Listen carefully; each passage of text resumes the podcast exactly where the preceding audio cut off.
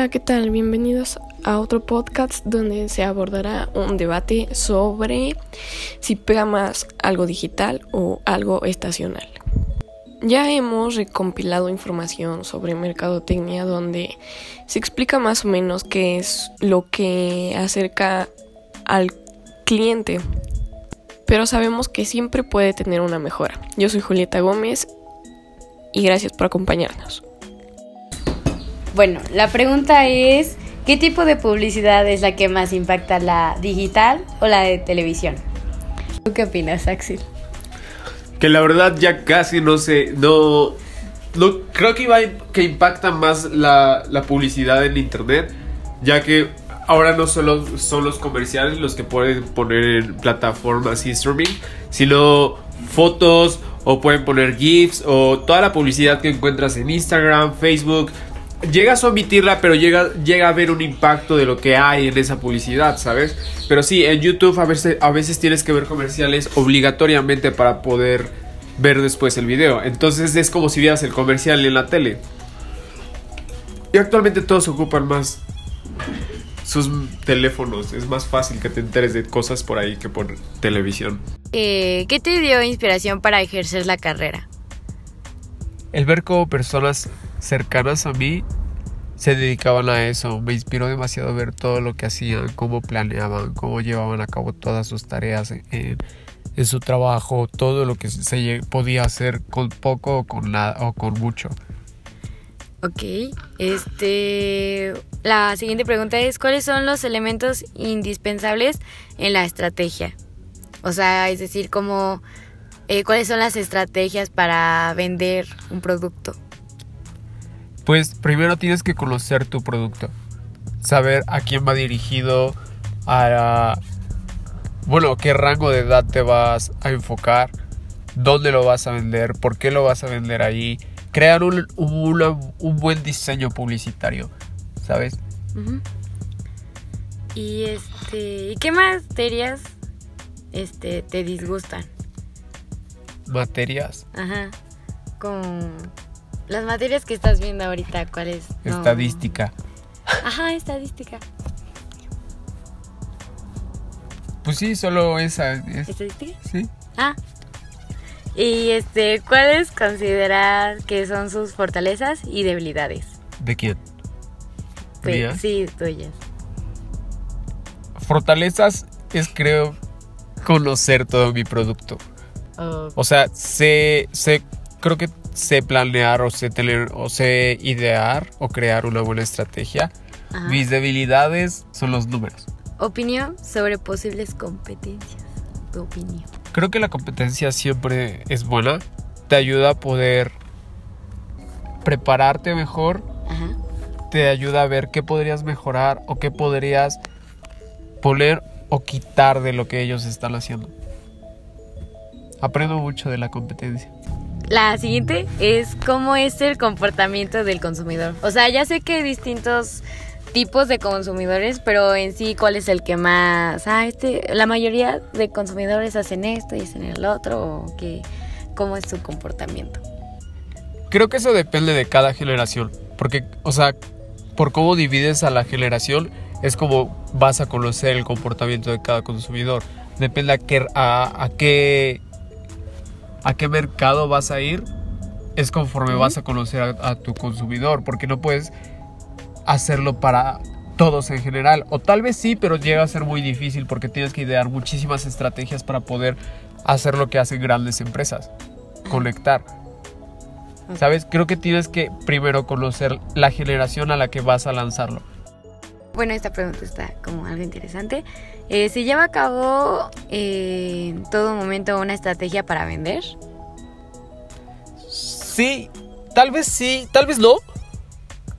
Pero cuando lo haces es más fácil hacerlo. Ah. Te quitas muchos pesos de encima.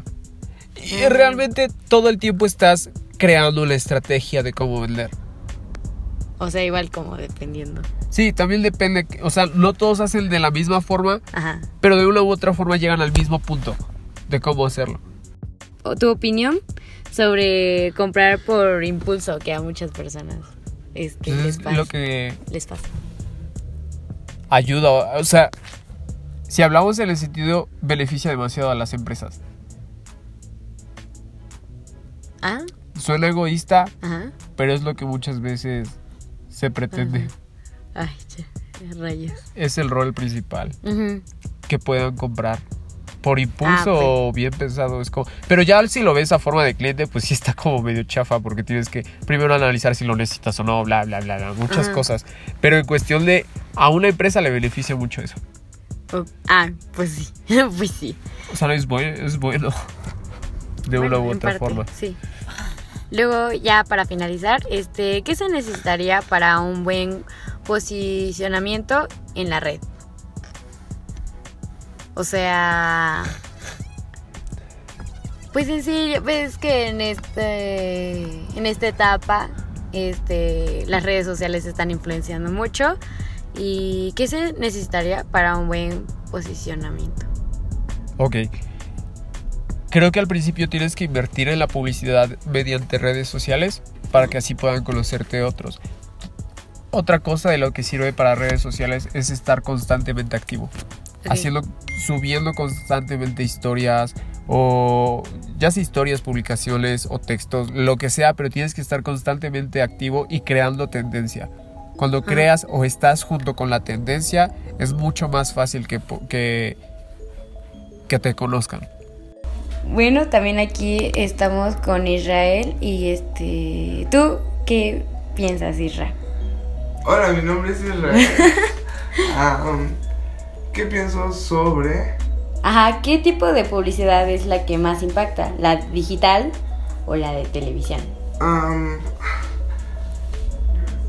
tengo que, bueno, yo opino que al menos ahora eh, es, impacta más la publicidad por medio del, pues, de los, los medios digitales, válgame la redundancia, por aquello de que todo el mundo está expuesto o tiene al alcance a algún celular o algún dispositivo por el cual puedan ver esa publicidad. Pero creo que también es importante que sepas que sepas eh, publicitarte porque también hay anuncios o cosas que realmente no llaman la atención o están demasiado mal hechos como para poder vender o u ofrecer un servicio. Yo que me he dedicado un tiempo a diseñar y hacer algunos, algunas cosas publicitarias, me he dado cuenta que a veces las cosas sencillas y que no están tan, tan saturadas de información son mejores para el, hecho de llamar la atención de algunas personas. Y pues ahora sí que también se, se me hace mejor el medio digital ya que la- en la televisión ya no hay tanta au- audiencia. Ah, en México obviamente esto no se ve tan, tan drástico por aquello de que am, sé que se va a oír un poco mal, pero es un, es un país que es tercermundista y por lo tanto sigue habiendo un cierto grupo de personas bastante grande que sigue viendo la tele y le parecen buenos los anuncios de la tele y todas esas cosas que salen y se dejan llevar más por lo que dicen en la tele que investigarlo porque no tienen al alcance internet o cosas así, ¿no? Ya que también la, pues, la economía influye. Pero pues en 2020 creo que ya es también mucho más fácil adquirir, tener Facebook o alguna red social. No creo que nadie no tenga Facebook o alguna red social. Últimamente ha sido vital. Y am, si nos ponemos a hablar también en el aspecto del navegador, puede ser importante. Ya que am, sí, también es, debes de pues hacer ver a tu producto, a lo que ofreces, que sea algo confiable. Y um, esa es mi opinión, realmente pienso que siempre, siempre va a ser mejor la digital. Ok, no, está muy bien, gracias, gracias. A las conclusiones que se han llegado sobre la mercadotecnia y sobre las necesidades de esta, ah, es que para cubrir el perfil profesional es que tan recurrentes son con los compradores, y esto ya se ha comparado con las compras por internet, así como de un negocio estacional. Se busca siempre frecuentar para así poder innovar. Por ello se busca el fidelizar con el cliente en un determinado tiempo, a medio, largo plazo, pero ofreciendo un gran servicio. para que así se encuentre satisfecho con su compra, con el trato y cómo llega el producto, por supuesto. Una vez atrapada la atención, se pueden retener los clientes a base de un buen contenido, formación con empresas, que se firmen acuerdos, etc. Otro tema abarcado en el debate es los influencers. Son muy útiles para las campañas, la publicidad, para verse a través de otras personas prácticamente. Se tiene que alcanzar una tendencia para ello y así pueden darse perfiles diferentes, tener una variedad que le dé satisfacción a todo tipo de comprador de acuerdo a sus gustos. Para esto ya existen agencias especializadas. También es importante por las marcas que pueden ser representadas por dichos modelos carismáticos. Sin embargo, para su estabilización es conveniente el apostar en la combinación de perfiles, para que la moda así pueda cumplir con los tipos de estilos más atrayentes del tiempo en el que se vive y así seleccionar rostros que encajen. Otro tema serían las herramientas utilizadas en el que se ha buscado optimizar económicamente, para así primero tener una campaña de lanzamiento con facilidad. Se deben analizar los datos en la creación del servicio ofrecido y asumir los datos, analizarlos adecuadamente independientemente de la fuente a utilizarse.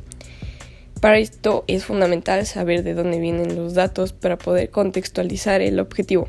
Por ejemplo, no es lo mismo datos derivados de Facebook, plataforma que actualmente no pasa por su mejor momento, que informaciones puras de navegación de Google, a mejor análisis de datos, mayor reducción de costes y mayor retorno de la inversión. El análisis es la mejor herramienta de estrategia.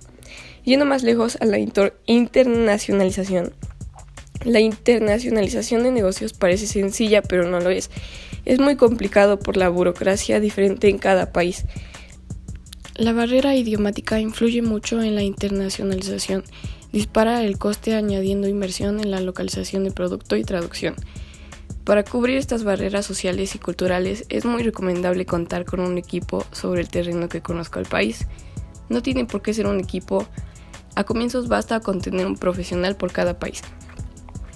Se debe ser alguien interno en la empresa el que tenga el empoderamiento para hablar en nombre de ella y el que tenga el conocimiento del mercado. Si cree que la oportunidad en redes sociales está, después de haber agotado, digamos, ese primer impulso de captar seguidores simplemente a través de incentivos económicos, en que las marcas realmente se muestren auténticas. Eso se traduce en elegir un tono de conversación que sea capaz de empatizar con cierto perfil de usuarios para lograr interacción. Al final, en redes sociales estamos acostumbrados a conversaciones entre personas, pero siempre diferenciando la conversación entre una persona y una marca.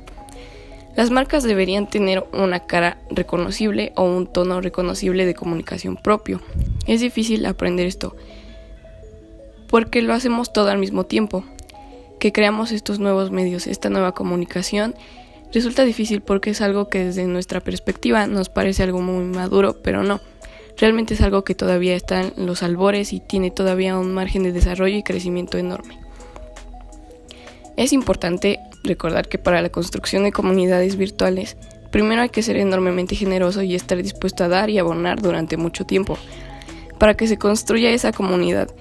Si tienes la suficiente paciencia, esa comunidad que has ido alimentando será tu mayor éxito. La fuerza de la comunidad se dinamiza y ahí se produce la magia. Si por ejemplo hay cualquier problema de reputación corporativa, son tus propios miembros, los de tu comunidad, los que van a salir a defenderte y eso es genial.